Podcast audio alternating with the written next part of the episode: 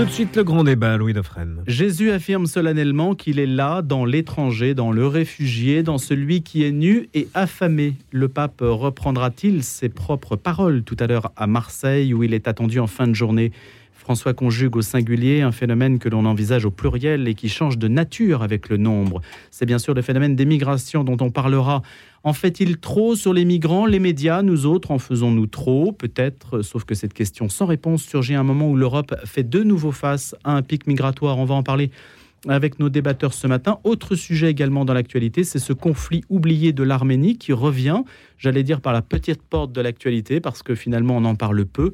On essaiera de le raviver et de raviver aussi l'attention qu'on peut lui porter. Et puis au menu également, la visite de Charles III. On en a parlé tout à l'heure sous l'angle culturel et protocolaire. On verra si sous l'angle politique, il y a des leçons à tirer. Jean Sevilla est avec nous comme débatteur ce matin, journaliste au Figaro, en particulier au Figaro Histoire, écrivain et puis aussi historien. Bonjour Jean. Bonjour Louis. Gilbert Léonian participe pour la première fois à ce grand débat. Bonjour Gilbert Léonian. Bonjour Louis. Vous êtes pasteur de l'Église évangélique arménienne, président de la Marche pour Jésus Île-de-France. Et puis je précise qu'à l'occasion de votre jubilé, puisque vous fêtez un jubilé, eh bien, euh, vous publiez Viens et suis-moi, itinéraire d'une vie. Vous êtes né à Marseille, et vous êtes arménien. Donc vous êtes doublement dans l'actualité ce matin. Je vais commencer peut-être, euh, bah, tenez avec vous, Jean, sur cette question de la visite du pape qui arrive en France. C'est un grand événement pour vous? Alors, il n'arrive pas en France, il arrive à ah Marseille. c'est lui-même qui l'a dit, donc il faudrait quand même respecter la, vérité des faits. Alors oui, évidemment, c'est un événement euh, pour euh, l'État français, malgré tout, puisque le souverain pontife, qui est chef d'État, vient sur une partie du territoire français. C'est évidemment un événement pour l'Église de France, même si le, pape l'a dit plusieurs fois, il ne rend pas visite à la France, ni même à l'Église de France, c'est ponctuellement à Marseille qu'il vient, et le cardinal Aveline, qui est un homme affable euh, et habile, a réussi à arracher au Saint-Père euh, l'idée de célébrer la messe qui n'était pas prévue dans le plan initial. Hein. Euh, donc, je crois qu'il y a peu près 50 000 catholiques qui vont aller écouter le pape François, euh, écouter, enfin, assister à la, messe qu'il va célébrer au stade Vélodrome, qui est un lieu habituellement euh, consacré à d'autres festivités. Bah, il y a beaucoup d'événements hein, entre le rugby, le foot. Euh, oui, donc je crois qu'on peut féliciter les gens qui s'occupent de la partie logistique de cette affaire parce que ça ne doit pas être simple. Hein. Euh, écoutez, donc le pape est attendu. Moi, ce qui me touche, euh, c'est le moment où il va être à Notre-Dame de la Garde, parce que là, on est dans, pour le coup, je veux dire, autant le Saint-Père, euh, parfois, a des phrases ou des, des propos ou des prises de position qui peuvent susciter des débats. Euh, là, le pape, euh, dans ce lieu marial qui est un symbole catholique par définition, mais marseillais en plus, enfin, il y a la bonne mère, il y a, toute une, une, symbolique extrêmement forte, une symbolique marseillaise aussi. Enfin, je veux dire, même les musulmans de Marseille, qui sont sans doute plus nombreux que les catholiques d'ailleurs, 250 000 musulmans à Marseille, sont, sont, sont, sensibles à la bonne mère. Donc, ça, c'est quelque chose de très très fort. Et le pape, Donc, c'est à 18h, il y a une stèle dédiée aux morts en mer, donc il y a les migrants et les réfugiés. Il n'y a pas que les migrants, il y a les marins aussi qui sont morts en mer. Donc on aura peut-être une image comme Jean-Paul II au Mont Nebo, vous voyez, une image très très forte. Peut-être que c'est ça que les caméras de télévision vont retenir. On verra ça tout à l'heure à, 18h. Pour vous, c'est l'événement clé? Jean Pour moi, c'est l'événement qui me touche le plus. Voilà. Là, on, attend peut-être le plus. oui, oui, parce qu'il y, a, y a à la fois une symbolique humaine, spirituelle, qui me semble très forte. Gilbert Léonian, c'est votre avis aussi Écoutez, moi, je suis très sensible à, à tout ce qui touche Marseille, puisque je suis marseillais, je suis né à Marseille, euh, j'ai vécu 40 années de ma vie à Marseille, euh, toute mon enfance, ma jeunesse, j'ai fait mes études là-bas jusqu'au baccalauréat. En mai 68, j'étais à Marseille au lycée Marcel Pagnol. Donc je suis imprégné par cette ville déjà en tant que Français d'origine arménienne, et on parlera après de, de l'accueil de Marseille à mes grands-parents. Mais en plus, euh, j'ai exercé deux mandats pastoraux de deux fois dix ans à Marseille, un dans les quartiers Est, un peu populaires, ensuite euh, à Beaumont, dans le 12e arrondissement. Et cette ville est une ville euh, différente de beaucoup d'autres villes. Certains l'aiment, d'autres ne l'aiment pas. Moi, je l'aime. Et voilà, je suis très touché que le pape vienne à Marseille parce que je crois que cette ville a une mauvaise image. Et je crois qu'il faut rectifier cette image. Euh, tout n'est pas négatif à Marseille. Euh, il n'y a pas que des banlieues avec des kalachnikovs, il n'y a pas des banlieues qu'avec euh, la drogue. Il y a des gens normaux à Marseille, comme moi, entre autres, et d'autres, où on a vécu des moments forts.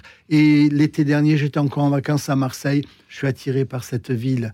Euh, les quartiers, les gens, la façon dont la ville aussi accueille les émigrés. Même si aujourd'hui, c'est pas simple. Mais je crois qu'il faut pas oublier qu'il y a quand même à Marseille, sur un million d'habitants, 100 000 Français d'origine arménienne. Nous avons trouvé notre place dans cette ville. Est-ce que les Arméniens vivent dans un quartier?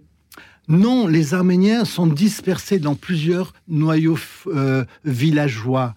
Euh, il y en a à Saint-Loup, il y en a à Saint-Antoine, il y en a à Beaumont, il y en a dans d'autres quartiers. Et dans chaque quartier, il y a une église. Faut pas l'oublier. Euh, Marseille, on parle beaucoup de, des nouvelles vagues d'émigration avec l'islam en particulier, que je respecte, mais il y a des chrétiens qui viennent d'ailleurs et qui ont trouvé leur place, non seulement au niveau de leur famille, de leur travail, au niveau de la culture, au niveau de la foi. Il y a dix églises arméniennes à Marseille. Et dans chacune de ces églises, il y a un rayonnement de la foi. Nous sommes participants de la vie de cette ville. Et on parlera après du, du dialogue œcuménique. Nous sommes investis dans les relations avec les autres communautés chrétiennes. Le christianisme est encore un ciment en fait de la ville de Marseille. Tout à fait, parce que finalement, on se rend compte d'une chose, c'est que tous les hauts lieux marseillais sont chrétiens. Ça commence par Notre-Dame de la Garde. Euh, vous savez que j'ai des. Qui est un sanctuaire diocésain d'ailleurs. Hein tout, n'est pas un sanctuaire. Euh, vous savez que j'ai j'ai une triple euh, origine chrétienne. Je suis français d'origine arménienne, chrétien, mais ma grand-mère était catholique, mon grand-père était apostolique arménien, je suis pasteur, donc je suis d'abord chrétien. Et donc, dans le dialogue entre les églises, là encore, Marseille est un lieu fort. Vous êtes à vous tout seul une mosaïque, Gilbert Léonian. Philippe Clanchet nous a rejoint à l'instant même. Bonjour Philippe. Bonjour. Vous êtes journaliste euh, et vous collaborez à plusieurs titres, euh, dont euh, Nouvelle Cité, Réforme, Témoignage chrétien. La visite du pape à Marseille, on a évidemment commencé par ça et on va s'y attarder. Un peu ce qu'on attend. Je n'ai pas posé la question à Gilbert Léonian de ce qu'il attendait de la visite du pape, mais il va nous répondre dans un instant. Je vous pose la question, Philippe. Alors, je voudrais juste revenir sur ce que vient de dire notre ami à l'instant. Il se trouve que j'ai fait un article pour Réforme qui m'a demandé un petit peu comment les protestants attendaient cette visite. Et ils m'ont dit qu'ils étaient très heureux parce que d'abord, l'Église catholique les avait tout de suite mis dans le coup avec l'idée qu'un événement comme ça, c'est titanesque à l'échelle d'une communauté, que toutes les communautés euh, chrétiennes sont vivantes mais faibles et qu'elles ont besoin de, tout le monde. Et donc les protestants ont dit, nous on a été invités et on a été très heureux de ça.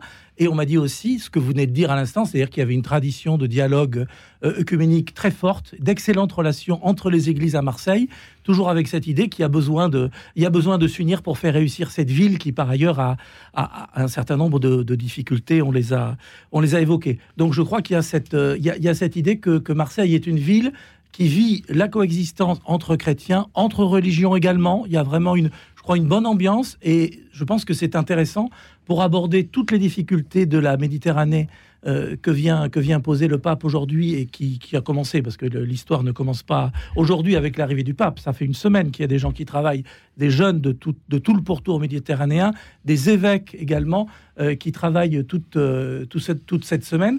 C'est dans un contexte. Voilà. 23.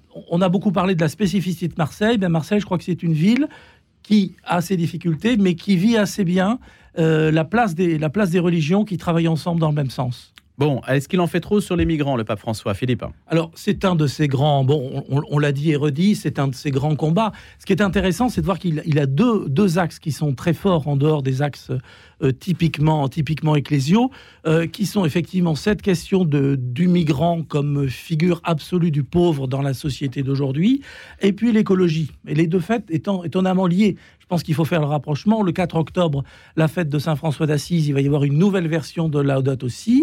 Et on sait très bien qu'une des conséquences majeures du dérèglement climatique euh, qui est notamment dénoncé par les, euh, par les chrétiens euh, à travers le pape, eh bien, une de ces conséquences, ça va être des mouvements de population majeurs.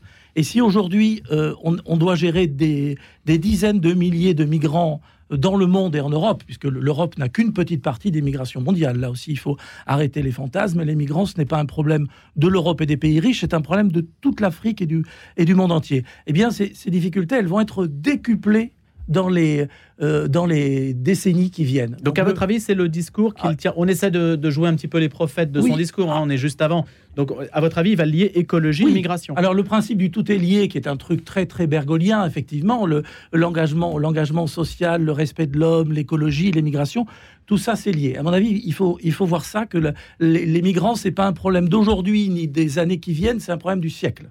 J'en sais bien. Alors, euh, on va attendre pour commenter les propos du pape à Marseille. Qui, ah, je n'ai pas dit de commenter, j'ai dit de prophétiser. Sur une antenne comme celle-ci, on peut se le permettre. Prononcé, voilà. Donc, mais euh, il y a quand même beaucoup d'antécédents, puisque le pape parle des migrants deux fois sur trois, donc quand il parle, donc il en parle beaucoup. Euh, c'est une obsession pour vous? Oui, on a l'impression qu'il est obsédé par cette question. Alors, c'est une question fondamentale. Là-dessus, nous sommes bien d'accord. c'est le résultat de de mouvements démographiques, euh, politiques, euh, euh, des instabilités des États, de nations qui sont sans État, de, de populations qui sont en réalité pas des nations non plus. Tout ça est très compliqué. Hein. C'est un phénomène un fait mondial, ça affecte l'Amérique, ça affecte l'Afrique, etc., etc., Et on n'est qu'au début d'un processus parce que quand on regarde la démographie, dans, dans, 30 ans, où je crois qu'un pays comme le Nigeria aura autant d'habitants que l'Europe entière à elle seule, la capitale du Nigeria, je crois, va être une ville de 30 millions d'habitants. Enfin, je veux dire, Lagos. Euh, on est, on est à l'orée de, de phénomènes. économique. Oui, oui, absolument. On est à l'orée de phénomènes euh, euh, dont on ne soupçonne même pas. Donc, que le pape soit préoccupé par la chose, euh, nul ne saurait lui reprocher. Je ne lui reproche pas parce que ça me préoccupe beaucoup aussi. Voilà. Simplement, moi, je voudrais, j'aime bien quand on distingue les ordres, et l'ordre spirituel est une réalité fondamentale pour un chrétien par définition, mais l'ordre temporel a aussi ses règles et ses lois. Et donc, euh, l'Église euh, a toujours reconnu le droit des nations à la continuité historique, a, toujours reconnu la notion de frontière, qui n'est pas une notion diabolique. Notion de nation précisément. Donc, euh, je pense aussi que face à ce phénomène, les, nations des, des, du continent riche qu'est l'Europe ont aussi un droit euh, qui leur est reconnu par, par, la pensée de l'Église à euh, gérer les questions migratoires. Vous attendez une parole du pape qui s'adresse plus particulièrement aux Européens sur un autre mode que celui de la culpabilité?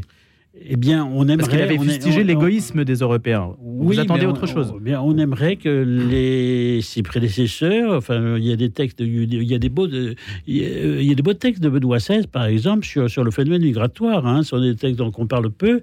Et Benoît XVI avait un bon équilibre entre la vision chrétienne. Euh, oui, bien sûr, c'est évident que c'est le pauvre d'aujourd'hui, et puis que les gens qui partent euh, à l'aventure, qui traversent la Méditerranée, ils risquent leur vie. C'est évident que c'est pas pour le plaisir de. Bon, bien sûr, tout le monde le sait. Maintenant euh, il y a aussi le droit pour nos populations, enfin, si ces, phénomènes migratoires euh, déséquilibrent profondément nos sociétés, on est en droit d'avoir euh, d'avoir un regard politique et à chercher à, ce que, à réguler ce phénomène.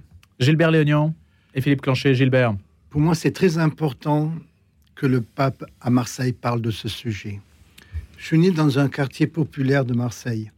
Mes grands-parents étaient issus de de, l'immigration suite au génocide 1915. Euh, j'ai vécu dans une famille où mes grands-parents parlaient le turc et l'arménien. Pourquoi le turc? Parce que dans le village où ils étaient, il y avait avant le génocide, il y avait un ethnocide. Si on parlait l'arménien, on nous coupait la langue. Donc euh, voilà où mes grands-parents ont vécu, puis il y a eu l'exode, puis il y a eu la douleur. Donc ils arrivent à Marseille et là, c'est la terre promise. C'est la terre promise. Et, dans ma famille, je leur parlais en français, ils, euh, me parlaient en turc, et j'ai appris le turc. Voilà comment j'ai grandi. Euh, mes parents ont été, sont nés en France, et là, euh, à la maison, ils ont fait une amnésie de leur arménité, parce que c'était trop douloureux. On ne parlait pas arménien à la maison et on ne parlait pas du génocide dans ma famille. J'ai jamais entendu mes grands-parents parler du génocide. Donc, à Marseille, j'étais à la fois français d'origine arménienne, mais je disais mes ancêtres les Gaulois. Parce qu'à l'école, on ne me parlait pas de mes racines, on ne me parlait pas de mes origines. Et que le pape vienne aujourd'hui à Marseille parler de ce sujet, même si aux yeux de certains, on a l'impression qu'il en parle trop, ben, je vais vous dire une chose, on n'en parle jamais assez parce qu'il y a des quartiers à Marseille qui sont devenus des ghettos.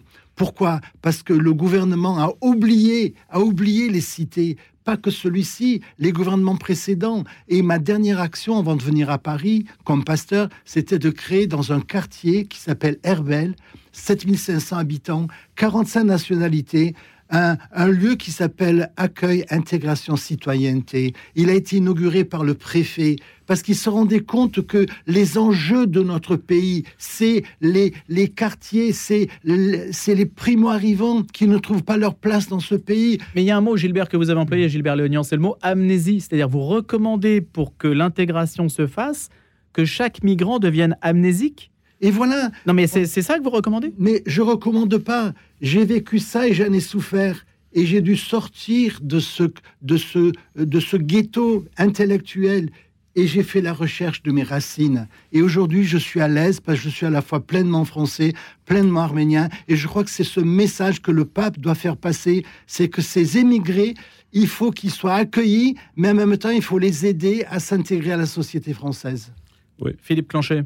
Oui, effectivement, je, reviens sur ce que disait Jean par rapport à la différence de discours qu'a pu tenir un pape comme Benoît XVI et ce que peut tenir le pape François aujourd'hui. Le, pape François, il porte son histoire, qui est celui d'être un immigré. Il porte la mémoire d'une famille italienne, comme il y en a beaucoup qui ont quitté l'Italie très pauvre euh, pour aller au Nouveau Monde, qui était pour eux qui était pour eux l'Argentine. Et l'Argentine elle-même est un pays qui a un rapport euh, à la question de la colonisation, des rapports tendus avec les Américains, une vision diplomatique très très différente de ce qu'un catholicisme un petit peu euh, européocentré pouvait penser. Donc je pense qu'il y, a des évolutions dans le discours du pape qui sont dues à son histoire. Euh, ce que disait Jean, il, raconte l'histoire d'une de, de, vagues d'immigration qui ont réussi au XXe siècle. Pourquoi l'Europe Gilbert, Gilbert, Gilbert pardon, excusez-moi. non, pas de problème. Pourquoi, pourquoi l'Europe a réussi à, à, à, accueillir donc des, des Italiens, euh, des Espagnols, des Arméniens. pendant des décennies, le XXe siècle, ça a été, notamment dans la société française, globalement une, réussite. Ça a été difficile, il a fallu parfois abandonner hmm. ses langues, abandonner ses traditions. Voilà. L'enjeu du XXIe siècle, c'est qu'il va falloir réussir une autre une autre arrivée, d'autres, d'autres migrations, et je crois que extra-européenne, extra-chrétienne pour beaucoup. Oui, oui, alors évidemment, mais euh, l'idée, l'idée de forteresse Europe, à mon avis, elle est absolument intenable. Et il faut arrêter de la mettre dans le logiciel politique et de, des différents États, puisqu'il n'y a pas que la France, hein. enfin tous les pays sont un petit peu comme ça, et même dans l'idée de, euh, de l'Europe. Voilà, euh, une, petite, une petite image lors du discours sur l'état de l'Union euh, prononcé à Strasbourg par Madame van der Leyen, je ne sais pas si vous avez vu ces images terribles, elle n'a pas évoqué la question des migrations, parce que c'est un échec majeur. Et la commissaire européenne suédoise en charge des migrations, on l'a vu en photo en train de tricoter au Parlement. C'était une provocation, c'était un geste politique pour dire à quoi je sers. Pourquoi l'Europe ne prend pas ça à bras le corps On bah sait pourquoi, Parce que les États sont très divisés, parce que les États, chacun, se dit je veux me fermer parce que je ne suis pas en état d'ouvrir. Or, je pense vraiment que ces barrières-là sont intenables. Ce qu'il faut, c'est trouver un moyen d'organiser quelque chose qui est dans le sens de l'histoire. Ça fait peut-être pas plaisir, c'est peut-être difficile, c'est peut-être compliqué économiquement, mais je pense qu'il faut penser avec ce phénomène-là plutôt que de penser comment on va faire des barrières et comment on va les faire toujours plus haut pour éviter que les gens n'arrivent. Les ponts plutôt que les murs, hein, c'est ce que dit le pape François, c'est ce qu'il a dit à Donald Trump quand il s'est rendu en Amérique. le sens de l'histoire, ça existe pour vous, j'en sais bien non, d'abord, il n'y a pas une histoire. Euh, je veux dire, l'homme est maître de son destin et les institutions peuvent influer sur, sur la réalité des choses. Enfin, il y a des mouvements lents, longs de l'histoire, lourds, mais enfin, les, on peut jouer. Il y a une liberté de l'homme, comme le politique. Voilà. Alors, l'immigration des années 1920, moi, je trouve qu'il y a quelques années, je ne suis pas arménien, mais j'avais travaillé sur cette question. C'est un exemple euh, extraordinaire d'intégration à la France. C'est une, une intégration réussie, mais on était aussi dans une ambiance socio-culturelle qui fait que les petits Arméniens qui arrivaient, on les a, on leur a appris à devenir français, si vous voulez. Aujourd'hui, on arrive dans, c'est en gros, venez comme vous êtes. Donc il y, a un problème d'intégration qui vous faites que la France, en fait, c'est l'ancien de la société européenne qui doute d'elle-même, qui au fond doute de son propre modèle, de son propre modèle civilisationnel, et hésite à, transmettre son système de valeurs aux, primo arrivants. Et on ne euh, propose rien pour vous. Bah, on ne propose rien, oui, on, ah, venez comme vous êtes. Donc, voilà. Et pour, euh, pour ce qui est de, du silence de la génération de vos grands-parents, je pense qu'il y a un phénomène aussi qui est lié au phénomène traumatique. On a vu le même phénomène avec les générations de, chez, les Juifs, les, gens, les post-Shoah, c'est-à-dire les gens qui avaient vraiment vécu ne parlaient pas, en fait. Et c'est à la deuxième, troisième génération que les descendants de, victimes de la Shoah ont, commencé à, parler, à explorer cette question-là. Donc, ce n'est pas, je ne pense pas qu'il. Euh, on, est là avec les primo-arrivants d'aujourd'hui qui arrivent de partout, du monde entier, sur, sur nos côtes, on est, on est dans un schéma tout à fait différent. Et je pense qu'on s'affaiblit nous-mêmes dans la mesure où si on ne cherche pas à leur enseigner quelque chose, si on leur donne, propose pas un modèle, ils ne risquent pas de s'intégrer. Pour s'intégrer à quelque chose, encore faut-il que ce quelque chose soit présenté, expliqué et, qu'il soit souriant. Une démarche proactive. Ce que dit le pape François, hein, il dit l'accueil, mais l'accueil nous appelle à la responsabilité puisqu'on doit faire en sorte que de ne pas se contenter d'accueillir en laissant en déshérence, euh, porte de la chapelle, des gens dans la rue, quoi. C'est tout. Ça, c'est une certitude. Mais... Donc vous êtes sur la même que, que le pape, en fait, Jean Je n'ai pas tout à fait l'impression. on va continuer à travailler tout ça, Philippe Clancher. Je pense que la volonté de s'intégrer des migrants, elle est là, à 95%. Qu'est-ce qui vous fait dire ça? De, tous les exemples de, des gens qui arrivent, leur, leur demande, c'est quoi? C'est de bah, s'installer, d'arriver, de vivre, de, travailler. Les jeunes gens qui mettaient le feu à la France au mois de juin, j'ai pas le sentiment qu'ils avaient. C'est des réalités qui sont pas tout à fait les mêmes. Je parle des gens qui arrivent, les gens qui arrivent, les gens qui arrivent ici aujourd'hui depuis quelques années euh, de l'Afrique subsaharienne. Leur volonté, c'est de s'installer, de vivre, de gagner de l'argent pour l'envoyer, pour, pour la renvoyer chez eux euh, euh, pour le reste de la famille dont ils sont un petit peu les envoyés et dont ils sont l'espoir. Voilà, c'est cette réalité-là. Alors ça, c'est évidemment, c'est peut-être 95% des cas, et effectivement, il y a une petite, petite frange des gens qui arrivent avec un agenda politique euh, qui n'est pas celui de qui n'est pas celui de l'Occident, qui sont dangereux. Ça, c'est le boulot des services secrets et tout ça. Mais je crois que la majeure partie du, du, du, gamin qui est élu dans son, dans son village parce qu'il est le plus costaud et qu'on dit toi, on va mettre toutes nos économies euh, pour te payer le voyage pour que tu arrives en France. L'objectif de, de, ce, euh, de ce jeune homme, s'il survit, malheureusement, on sait qu'une immense majorité meurt sur la route, s'il survit, bah, c'est de travailler, c'est de s'intégrer pour envoyer de l'argent. voilà, on n'est pas dans un monde idéal, mais je crois que l'essentiel de la réalité, c'est ça. Donc, si ces gens-là, si on leur propose de s'intégrer dans la société française, ça ne posera aucun problème. Et alors, certaines fois, les problèmes d'intégration viennent justement du traumatisme du voyage. Et on peut penser que si le voyage se faisait de façon plus sereine, plus encadrée, et s'il n'avait pas peur de mourir tous les jours en traversant l'Afrique, peut-être qu'il n'arriverait pas avec des traumatismes psychologiques qui font que l'intégration est plus difficile. Alors, beaucoup d'éléments. Une réponse, Jean Sébilla, juste avant de se quitter, ou Gilbert Léognan, il nous reste une quarantaine de secondes. dans tous les cas, l'Europe n'aura pas, les moyens d'intégrer 500 millions d'individus s'ils veulent arriver. Il y a des problèmes d'échelle, il y a des problèmes d'échelle qui sont fondamentaux et qui, qui sont des problèmes aigus aujourd'hui. Moi, je redis que le grand défi de la France, c'est les cités avec bien sûr les primo-arrivants, mais déjà ceux qui sont là depuis plusieurs décennies. Euh, je pense qu'il faut trouver le moyen de les aider à s'intégrer à la société française. Alors on me dira, ils ne le veulent pas, ils sont pas la même culture, la même religion. C'est vrai, mais c'est pas vrai aussi. Je crois que nous avons un travail d'accueil à faire pour que ces gens-là ne se sentent pas rejetés. Gilbert Léognan, Philippe Clanchet, Jean Sévilla, le grand débat continue après les infos. Recherche la paix et poursuit-la. Quel chemin de paix la petite Thérèse nous propose-t-elle?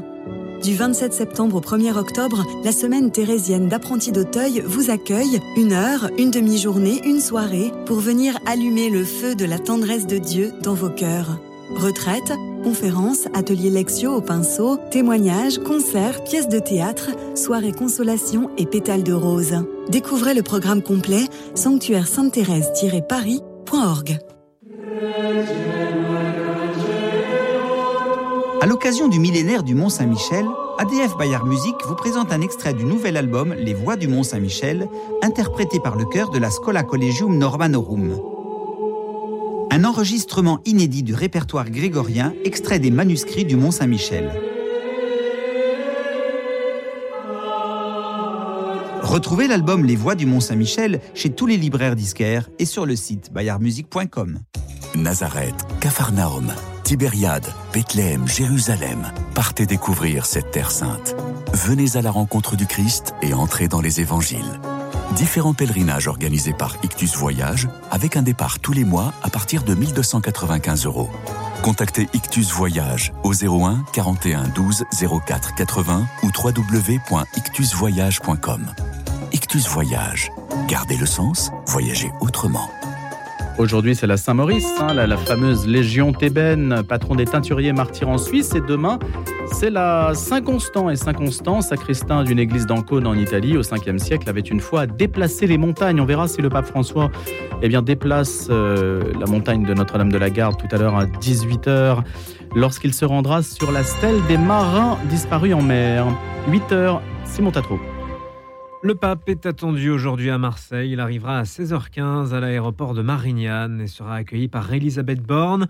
François se rendra ensuite à Notre-Dame de la Garde, au lieu de la ville de Marseille, et pas seulement pour les chrétiens. L'accès sera réservé aux clergés diocésains, c'est-à-dire aux prêtres, religieux et religieuses de Marseille qui se joindront à la prière du Saint-Père à la Vierge Marie. François prendra le temps de les saluer, comme il aime le faire à chaque fois lors de rencontres avec le clergé. À 18h, recueillement au mémorial dédié aux marins et aux migrants disparus en mer. Le Saint-Père se recueillera devant cette stèle simple et sobre érigée en 2008 à la mémoire de deux jeunes Marseillais disparus en mer à quelques années d'intervalle. Sébastien Rigal et François-Xavier Morel. En 2010, une plaque a été ajoutée en mémoire aux victimes de l'immigration clandestine après le sauvetage de naufragés en septembre et octobre 2009 par le navire français Biladi. Là, le souverain pontife devrait prendre la parole en présence de plusieurs représentants religieux et d'un certain nombre d'associations conviées pour l'occasion. Le pape François passera ensuite la nuit à l'évêché.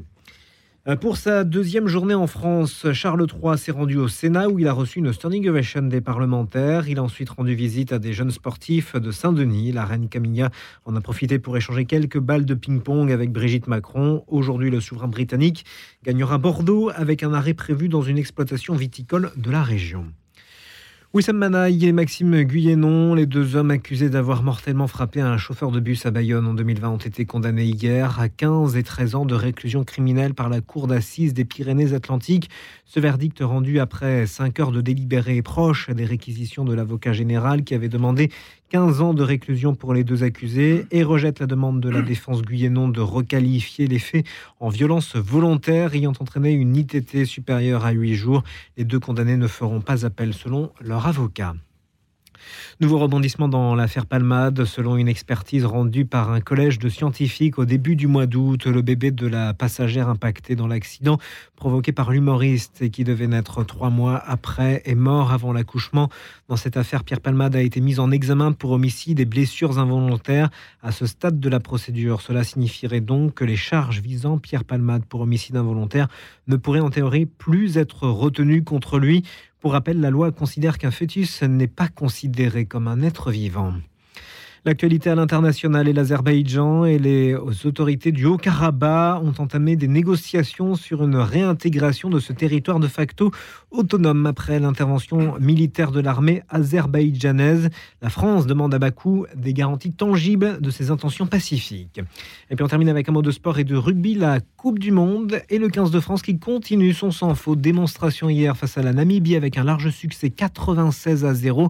Les hommes de Fabien Galtier pourraient en revanche avoir perdu en Antoine Dupont sur blessure. Vendredi et samedi, suivez en direct le voyage du pape à Marseille. Émission spéciale vendredi à partir de 16h pour l'arrivée du souverain pontife, samedi matin à partir de 6h30 avec les rencontres méditerranéennes et le discours du pape au Palais du Pharaon et à partir de 15h en exclusivité sur le DAB+, Internet et notre application mobile, la messe célébrée par le pape François au stade Vélodrome. Le voyage du pape à Marseille à suivre dès vendredi à partir de 16h. Écologie solidaire, oui, les solutions existent. La Croix Lebdo les a rencontrées. Découvrez notre dossier de 60 pages de reportages réalisés avec nos lecteurs et avec l'ONG Ashoka autour des solutions qui s'inventent aujourd'hui en France et au bénéfice de tous. Agriculture, recyclage des déchets, rénovation thermique, citoyenneté. Pour contrer le possible sentiment d'impuissance face à l'urgence climatique et écologique, nous mettons en lumière des solutions pour passer à l'action. Écologie solidaire, oui, les solutions existent. Un numéro de La Croix Lebdo en vente chez votre marchand de journaux. Eh bien moi, je vous dis, priez pour ceux qui vous persécutent. Les 6 et 8 octobre, la série The Chosen débarque au cinéma pour une troisième saison encore plus spectaculaire. Réservez vite vos places sur thechosenaucinema.fr. Jésus, si tu ne renonces pas aux paroles que tu viens de prononcer, nous n'aurons pas d'autre choix que de suivre la loi de Moïse. Je suis la loi de Moïse. Découvrez sur grand écran la saison 3 de The Chosen pour deux séances uniques les 6 et 8 octobre prochains, partout en France. Le grand débat. Le grand débat. Louis Dauphren.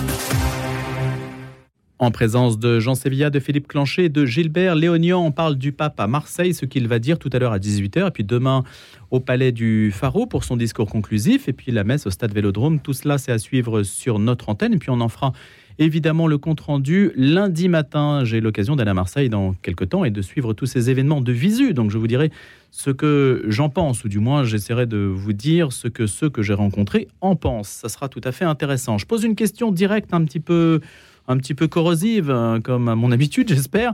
Peut-on être catholique et ne pas vouloir accueillir les migrants? C'est une question que je vous pose parce que je pense que beaucoup de gens se la posent, cette question-là. Gilbert Léonian, Philippe Clanchet, Jean Sévillan. Je pense que vous posez mal la question parce que c'est, vous avez le droit de la reformuler. Oui, oui, parce que vous la posez de façon qui est culpabilisatrice euh, à l'égard des gens qui ne voudraient pas accueillir les migrants. Et c'est, la question d'accueillir les migrants. Si c'est tendre la main à un malheureux qui est en train de mourir euh, de faim sur la plage ou qui a failli se noyer, euh, est évident qu'un chrétien doit l'aider. ça, ça, tombe sous le sens. Maintenant, on peut être chrétien et penser que l'aide aux migrants est conditionnée aussi à l'équilibre de nos propres sociétés. Nous sommes aussi redevables de notre histoire, de notre héritage et de la continuité historique de, notre nation. Nous avons des enfants, nous avons des petits-enfants, ils ont droit aussi à une continuité culturelle, euh, ils sont coupables de rien, euh, et je ne vois pas pourquoi on leur volerait aussi leur avenir et l'avenir de l'équipe de leur société sous prétexte qu'il y a du mal dans le monde. De toute façon, du mal dans le monde, il y en a toujours eu et il y en aura toujours. Donc euh, on a aussi le droit, ce n'est pas la forteresse Europe, que de vouloir défendre l'équilibre de nos sociétés. Gilbert Léonion. De mon point de vue, le message fondamental de l'Évangile se trouve dans l'Évangile de Luc lorsque Jésus dit L'Esprit du Seigneur est sur moi et il m'a oint pour annoncer une bonne nouvelle aux pauvres. Le pauvre dans la Bible, le pauvre dans le ministère de Jésus, le pauvre dans le ministère de l'Église, c'est de pouvoir annoncer la bonne nouvelle de l'amour de Dieu à tous les hommes. Après, euh, les accueillir matériellement, euh, leur donner des espaces de vie, c'est une autre problématique que je n'ignore pas, puisque au quotidien, les gens frappent à la porte de mon église et je ne peux pas les mettre dehors. On m'a dit, je suis dans telle institution, entre guillemets, chrétienne, on m'a dit, on ne peut pas s'occuper de vous. Allez chez le pasteur, là-bas, il va vous ouvrir la porte. Parce qu'avant que j'ouvre la porte de mon église, c'est la porte de mon cœur que je dois ouvrir. C'est ce que Jésus a fait. Alors je comprends que c'est compliqué après de gérer les émigrés, mais je crois que la vocation de l'Église de Jésus-Christ, c'est l'accueil du pauvre. Et le pauvre, non seulement matériel, mais le pauvre aussi spirituel. Parce qu'on est dans une société où on croit qu'on a tout ce qu'il faut pour bien vivre et on va donner à nos enfants un certain standing de vie matériel et le spirituel. Donc pour moi, le pauvre, c'est d'abord, bien sûr, celui qui vit dans la, dans la précarité matérielle, qui vient d'ailleurs ou pas d'ailleurs, parce qu'il y a des pauvres en France et des Français qui sont pauvres aussi. Hein. Mais c'est cette ouverture de cœur à celui qui passe par la souffrance. Mais est-ce que le cœur s'oppose à la raison? Le cœur qui dit oui à l'accueil et la raison qui dit euh, ce que dit Jean Sévilla, bah, attention aux équilibres et aux déséquilibres. Écoutez, on est redevable. Je crois qu'à un moment donné, quand on voit quelqu'un qui souffre, on se pose pas la question si je vais l'aider ou pas. Je vais l'aider. Après, l'étape suivante. Oui, mais je reviens, Gilbert, pardonnez-moi de vous interrompre. Je reviens à ce que j'ai au tout début. Là, vous parlez au singulier. J'étais étranger et vous m'avez accueilli. On parle à une personne. Quand il y en a 10, quand il y en a 100, quand il y en a 1000, quand il y en a 10 000. Ben, je crois que on a des structures euh, politiques qui doivent se mettre en route pour donner à ces gens la possibilité de vivre dignement en tant qu'étrangers. Donc on revient aux politiques, et c'est la grande béance du politique. Philippe Clanchet, à cette question que vous avez le droit évidemment de reformuler comme Jean l'a fait. Oui, je voudrais rappeler le, contexte politique français et européen, qui est une montée de la xénophobie euh, assez importante. Euh, la pression que fait pousser que fait peser les partis d'extrême droite partout en Europe.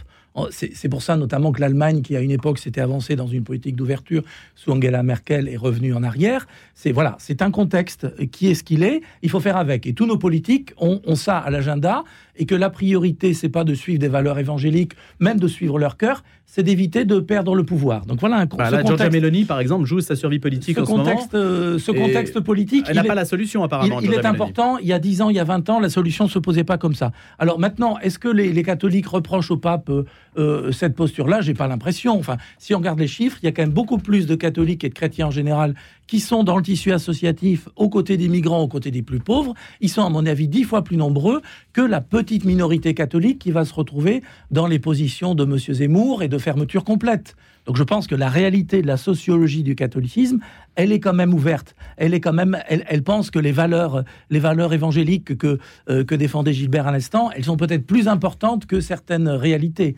Effectivement, il faut trouver cet équilibre, mais je pense pas que le pape en France soit euh, soit soit mal vu globalement. Alors évidemment, euh, on s'attendait il y a quelques mois à ce que le, le, stade Vélodrome soit débordé. Je pense que beaucoup de gens ont renoncé parce que d'abord on leur a oh bah, dit il ça sera serait plein, plein. hein, il s'est Oui, plein, vite, mais voilà. hein. Mais bon, euh, voilà. Mm. Et puis il y a le fait aussi qu'à Marseille, on le sait depuis 15 jours, il n'y a plus une place d'hôtel, on peut plus se loger, c'est devenu très compliqué puisqu'on attend un million de, personnes venues de l'extérieur, en plus de toutes les délégations, toute la sécurité et tout ça. Ce qui fait qu'objectivement, quelqu'un qui se serait dit il y a huit jours, est-ce que je peux aller à Marseille? Il y a, il y a des questions euh, matérielles. Euh, c'est plus facile de faire arriver, de, mettre un million de personnes euh, à Paris, à l'esplanade des Invalides, il y a quelques années, quand est venu euh, Benoît XVI. C'est plus facile en termes d'organisation que le stade. Bon, les conditions de sécurité ont changé, tout ça. Donc, je pense pas qu'il qu faille voir un quelconque désamour de la, France pour le pape François. Je pense que tous les Français sont fiers qu'ils viennent, même si les Marseillais le sont encore plus, puisqu'effectivement, ça a été dit, ils considèrent qu'ils viennent voir Marseille. Bon, le pape François des, des des difficultés de relations, on le sait, avec les grands pays de tradition chrétienne. Euh, voilà, c'est pour ça qu'il ne vient pas escalité en France. Bon, tout ça, ça, tout ça, ça a été dit. Je pense que globalement, les catholiques français sont fiers de, cette, de ces deux jours de visite. La France est fière, et c'est pour ça que le président Macron est là. Bon, ça Alors justement, même- je voulais- ça reste quand même un grand bonhomme. Je voulais juste euh, aborder en incident de cette question sur la controverse qui a animé les médias depuis quelques jours aussi. Est-ce que Emmanuel Macron doit assister, participer? On sait qu'il assistera sans geste religieux à la messe du stade Vélodrome. Doit-il y être, ne pas y être Euh, Jean Sévilla C'est une polémique misérable, c'est du laïcisme à trois balles, comme euh, les amis de monsieur, monsieur de Mélenchon savent euh, l'animer. Enfin, c'est évident que le président de la République, enfin, je veux dire, est dans son droit, dans son devoir. Une communauté religieuse importante, qui est le catholicisme en France, qui est la première communauté historique de, de la France, a un événement important, que le chef de l'État y assiste par, euh, euh, parce que c'est sa fonction de représenter les Français, me paraît tout à fait normal. Je veux dire, il n'y a, même pas de débat. Sans communier? Écoutez, moi, s'il communiait, ça ne me dérangerait pas et ça, ça me ferait plaisir de le voir communier. Encore qu'il faudrait qu'il se confesse d'abord, mais enfin. euh, euh, Ça serait trop long, sans doute, hein. euh, ça, ça ne me regarde pas. Mais enfin, euh, bon, voilà.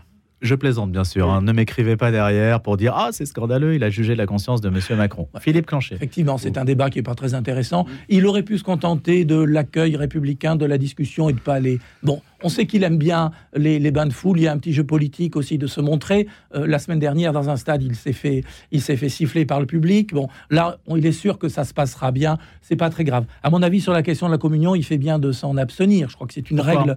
Ah bah, parce que c'est parce que c'est compliqué, parce que ça rajoute de la polémique à la polémique.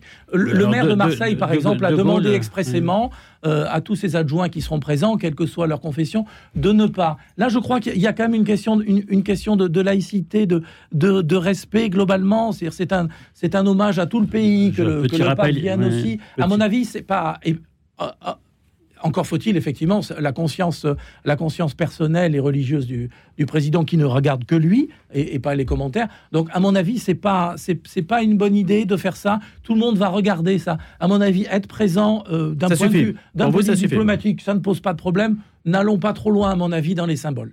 Non, petit rappel historique. Ce n'est pas le- votre avis, Jean. Non, non, non. pe- Petit rappel historique. Le général de Gaulle, qui était catholique pratiquant par ailleurs, ne communiait pas dans les cérémonies officielles auxquelles il assistait hein, en tant que chef de l'État. Donc là-dessus, il y a une sorte de, de- de continuum euh, gouvernemental sur le sujet. Il y a une sorte de le- protocole le relativement le- respecté. Le, continuum navrant, c'est qu'il n'y a qu'en France qu'on a ce type de débat. Enfin, il y a tout un de, des dizaines de pays où l'Église est séparée de l'État, ou etc., où il n'y a, a pas d'ambiguïté, de distinction entre le temporel et le spirituel, où je veux dire, il n'y a, qu'en France qu'on est bloqué sur cette question. On est bloqué ou alors ça titille les Français justement? Non, ça a encore une importance. Il y, a, une espèce de, il y, a, une tradition, euh, surtout à gauche et mais parfois à droite, très anticléricale, qui est liée aussi voilà, il y, a des, il y a des réseaux, des fraternels qui, qui, sont très excités sur ce genre de choses. Hein. Euh, un anticléricalisme de bas étage euh, euh, et qui veulent faire que la religion soit totalement du domaine privé. Alors, je suis désolé, toute religion est un phénomène social,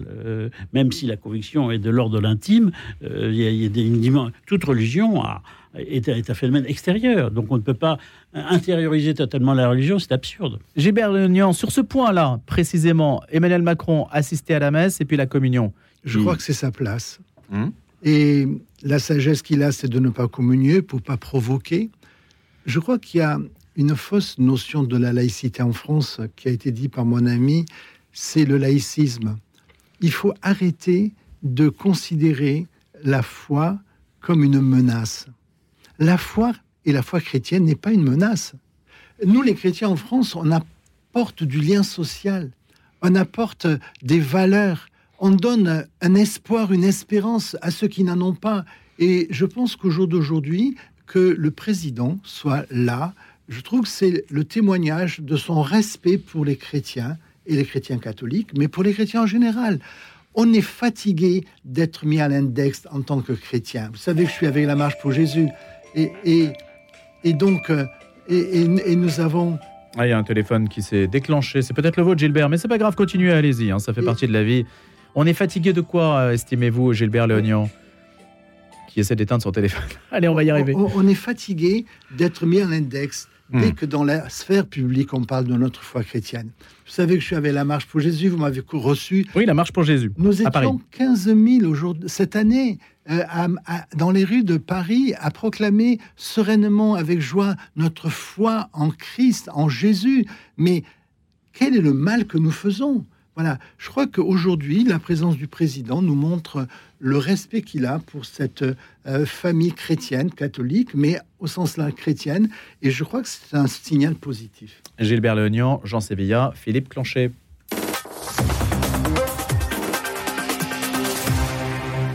Le conflit oublié, c'est l'Arménie, bien sûr. On le sait, on en parle régulièrement sur notre antenne, même si vous êtes un certain nombre à nous dire qu'on n'en parle pas assez. Alors, on n'en parle jamais assez, bien sûr, des conflits oubliés, en particulier celui-ci, qui revient dans l'actualité à la faveur, je ne sais pas si on peut dire à la faveur. Là, il y a en ce moment un cessez-le-feu qui se maintient en Nagorno-Karabakh, le Nagorno-Karabakh, le Haut-Karabakh, malgré plusieurs violations après la capitulation des séparatistes arméniens face à l'offensive éclair de l'Azerbaïdjan dans cette enclave du Caucase. Donc on peut se dire c'est loin, c'est un puzzle euh, qu'on maîtrise assez mal. Et puis les Arméniens ont peu de soutien, c'est le moins qu'on puisse dire à l'international, alors que l'Azerbaïdjan, avec sa diplomatie du caviar, du pétrole, du gaz, de tout ce que vous voulez, eh bien marque des points et trouve des appuis que l'Arménie n'a pas. Une occasion donc d'en parler, d'en parler de ce qui se passe en ce moment et de savoir ce que l'on peut essayer de faire et ce qui est, de, ce qui est de l'ordre de la responsabilité aussi des politiques. J'en sais bien. Écoutez, euh, c'est terrifiant parce qu'on assiste à une sorte de tragédie euh, dans un silence total. Enfin, si j'étais vulgaire, je tout le monde s'en fout. Je veux dire, on est en train de. Il y a, d'abord cette petite enclave, euh, l'Artsakh, le Haut-Karabakh, qui va être avalée par l'Azerbaïdjan et on ne sait pas mais on peut trop deviner malheureusement avec tout ce qui s'est passé au cours des derniers mois euh, la réalité de, la façon dont ça va se passer. Euh, on peut s'attendre que le nombre de victimes soit, très important.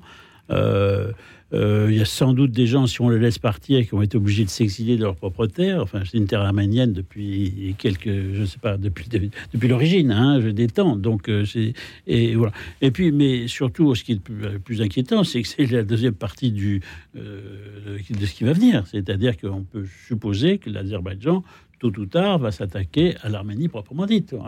Et donc, euh, euh, le peuple arménien, en effet, est seul, abandonné tous, il n'a pas de pétrole, il n'a pas de gaz, ou enfin, pas, pas, dans les, pas dans les, et donc, il y, a une sorte de, d'indifférence. C'est-à-dire que, alors ça, si euh, des colloques, des articles pour dire on va vous aider, on vous aime, vous êtes les chrétiens, vous aurez présenté l'histoire depuis, voilà. mais, mais, dans la pratique, première nation chrétienne, etc. ça on l'a entendu 30 000 fois. Mais les gestes, où ils sont les gestes, les actes Il n'y en a pas. Voilà. Quelques déplacements à la faveur d'une campagne présidentielle. Oui, il y a des hommes politiques qui sont allés sur place. Oui, voilà, il y, a, se donner bon genre euh, avant, de se prononcer devant les électeurs, c'est toujours Avec des arrière-pensées, bien sûr. évidemment, mais donc euh, c'est assez c'est navrant et moi ça me fait penser aux abandons de, l'entre-deux-guerres. Euh, on avait lâché l'Autriche, on a lâché la Tchécoslovaquie, enfin devant les ambitions de Hitler, et on, a prodigué à ces pays des belles paroles, mais qui n'ont été suivies d'aucun acte. Et un jour, Hitler a validé ces petits pays. Voilà, il y, a un phénomène assez identique qui est terrifiant. Le président azerbaïdjanais n'accepterait pas de se faire hitlériser ainsi, euh, je, je, bien. je pense pas, oui. Gilbert Léonian. Ce que nous vivons, c'est un drame affreux. Moi, je reprendrai cette parole de Jésus dans le jardin de Gethsemane. Mon âme est triste jusqu'à la mort. Nous vivons un nouveau chemin de croix mes grands-parents ont fui la Turquie après le génocide de 1915. Un million et demi de morts. Nous avons tout perdu. Notre terre, nos églises, nos écoles, la vie. Et l'Arménie était beaucoup plus vaste qu'aujourd'hui. Et l'Arménie était plus vaste. 108 ans après le génocide, nous vivons un nouveau génocide. Au vu et au su de tout le monde. Le monde entier sait ce qui se passe en Alsar. Le monde entier. Personne ne bouge. Aujourd'hui, des dictateurs comme Aliyev, comme Erdogan, comme Poutine, sont en train d'effacer les traces d'un peuple qui a 3000 ans d'histoire. L'Alsar, c'est le berceau de l'Arménie. Déjà au IVe siècle, Saint Grégoire l'Illuminateur et Mesrom Ashtotz, qui a inventé l'alphabet, l'école où l'alphabet au 4e, au 5e siècle été inventé, Amasia, c'était au Karabakh, c'était en Altsar. On est en train de nous voler notre histoire, de nous voler nos terres, de nous voler notre identité, de nous voler notre droit de vivre sur nos terres sereinement. Le peuple arménien n'a jamais fait de guerre, de conquête, à part une fois. Le peuple arménien est un peuple pacifique. Vous nous connaissez en France. Nous ne sommes pas des gens dangereux. Et je me posais la question, Gilbert Lognan, c'est justement, il y a beaucoup d'Arméniens en France, ainsi que vous l'avez rappelé, vous l'avez rappelé, qui sont arrivés en particulier à Marseille. Oui. Et on a le sentiment que cette présence-là n'a pas de levier diplomatique important. vous voyez que ce n'est pas une communauté qui fait du lobbying. Les, les Arméniens ne sommes naïfs. On fait confiance à ceux qui nous reçoivent, qui nous écoutent, qui nous font des promesses. Mais finalement, on a été trompé jusqu'à aujourd'hui. On a été ignoré jusqu'à aujourd'hui. Nous luttons depuis 108 ans pour la reconnaissance du génocide. La France l'a reconnu en 2001. Super. Et je remercie la France et ses gouvernements successifs.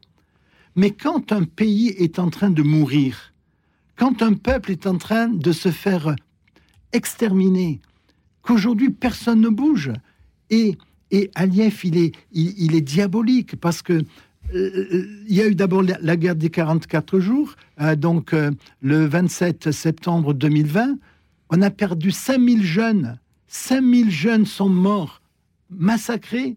En particulier par les drones. Et les drones israéliens. Et il faut parler aussi du rôle, j'ai parlé de ces trois pays, mais d'Israël, le gouvernement. Comment un peuple qui a vécu un génocide est l'instrument pour faire un nouveau génocide? Et aujourd'hui. Quelle réponse avez-vous quand vous posez cette question Avez-vous posé cette question à des membres de la communauté juive Il y a 500 rabbins qui vont se retrouver à Bakou bientôt. Ils vont se retrouver, mais c'est ignoble. 500 rabbins vont faire un congrès, un colloque à Bakou. Et, et c'est. Alors, j'ai des amis juifs, et je ne parle pas des juifs, je parle du gouvernement, qui reconnaissent. Mais au jour d'aujourd'hui, Israël n'a pas reconnu le génocide arménien. Mais c'est odieux.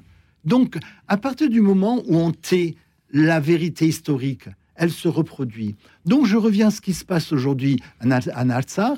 Aujourd'hui, euh, ce qui est diabolique, c'est que la, deuxième attaque a eu lieu donc le, 19 euh, septembre. Le 20, il y a eu la reddition. Hier, le 21 septembre, c'est l'anniversaire du 32e anniversaire de l'indépendance de l'Arménie. Aliyev nous fait capituler le jour de notre indépendance de l'Arménie.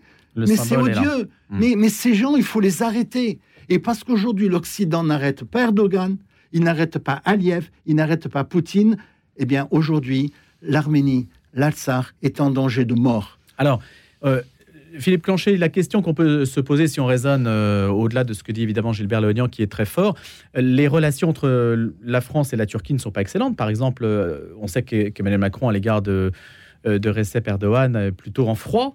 Ça serait un prétexte ou un contexte pour aider l'Arménie, faire quelque chose, non? Oui, effectivement. Je, peux dire hein. nous sommes tous ici bouleversés par ce que vient de dire Gilbert et on, voilà, donc merci de ce, de ce témoignage, merci de permettre à Radio Notre-Dame d'entendre, d'entendre ça. C'est difficile de tenir des propos géopolitiques après ce qu'on a entendu, mais c'est vrai. Bien sûr, les relations avec la Turquie sont, euh, sont très compliquées, notamment, et on en revient au sujet précédent, parce qu'il y a un accord entre l'Union européenne et la Turquie pour accueillir des, des centaines de milliers de migrants qui viennent de toute cette région, et on sait que Erdogan joue avec ça. Alors, le, le, drame, c'est que... En clair, si vous aidez l'Arménie, on lâche les migrants. C'est des jeux, des jeux pervers terribles. Et cette réelle politique fait que, euh, malheureusement, des cas comme celui de l'Arménie, il y en a ailleurs, il y en a en Afrique, il y a des cas qu'on connaît plus ou moins. Il se trouve que la, la France a une relation historique avec cette, euh, cette forte population arménienne qui est là depuis très longtemps, donc on est sensible. Il y en a beaucoup. Hélas, la règle, c'est que globalement, quand un très fort massacre son voisin qui est plus petit, eh bien les autres laissent faire. C'est malheureusement depuis le Mais l'Église universelle. Ça, a été, ça a été rappelé au moment, de, au moment, des, au moment des années 30 face, le, euh, face à Hitler. Voilà. Alors là, ce qui, est, ce qui peut être intéressant, je ne sais pas, c'est qu'on vit un moment euh, historique à travers ce qui se passe dans la mobilisation aux côtés de l'Ukraine. Moi, c'est la première fois depuis que je suis les histoires politiques qu'il y a une mobilisation pour se mettre aux côtés du petit pour le défendre contre le gros. Il y a quelques années, on l'aurait pas fait. Pendant des années, on a laissé l'Ukraine se faire envahir, euh, la Crimée, le Donbass, tout ça, sans que personne ne bouge. Là, il y a un mouvement. Est-ce que ça peut dire que maintenant, il va y avoir une prise de conscience que euh, la communauté internationale, l'ONU, ce qu'il en reste, est capable ou se dit qu'elle doit intervenir pour protéger le plus faible, même si ce plus faible n'a pas euh, les atouts, euh, euh, des atouts diplomatiques énormes, et même si ce plus faible n'a pas de pétrole et de gaz. Qu'est-ce qui empêche l'a rappelé. Qu'est-ce qui empêche l'Assemblée nationale, l'Assemblée nationale, l'Assemblée de l'ONU, qu'est-ce qui hmm. empêche l'ONU qui se, qui s'est réunie tout récemment d'envoyer une force d'interposition comme elle l'a déjà fait au Liban, comme elle l'a fait au Congo-Brazzaville, comme elle l'a fait dans quantité d'endroits du monde. C'est compliqué parce que jusqu'à maintenant, il y avait, il y avait une force d'interposition russe et les Russes étaient censés être les, ils sont absents. Être les partenaires de l'Arménie et ils n'ont pas bougé. Ils nous, ont, ils, nous ont trompés. Euh, le but de, de, de, de, Poutine. en fait, c'était de mettre les pieds au Caucase. Il a attendu dans la guerre des 44 jours qu'on soit à genoux, qu'on perde Chouchi pour nous faire euh, euh, signer cette capitulation. Il a envoyé ses 2000 soldats, mais ils ne font rien depuis le 12 Vladimir Poutine aurait pu empêcher le conflit entre l'Azerbaïdjan et l'Arménie. Mais il est d'accord, parce qu'il est à la table des négociations une fois de plus. C'est lui le maître du jeu. C'est lui l'homme dangereux. Et en même temps, qu'est-ce qui s'est passé? Lorsqu'il y a eu la guerre des 44 jours, donc euh, on, a perdu trois quarts de l'Artsar, il a mis les 2000 soldats, il devait nous protéger.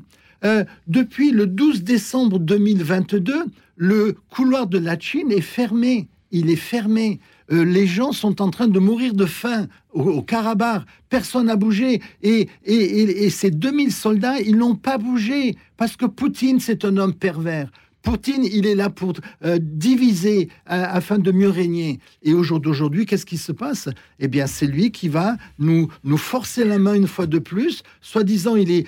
Vous savez que les frontières de l'Arménie sont gardées par l'armée russe.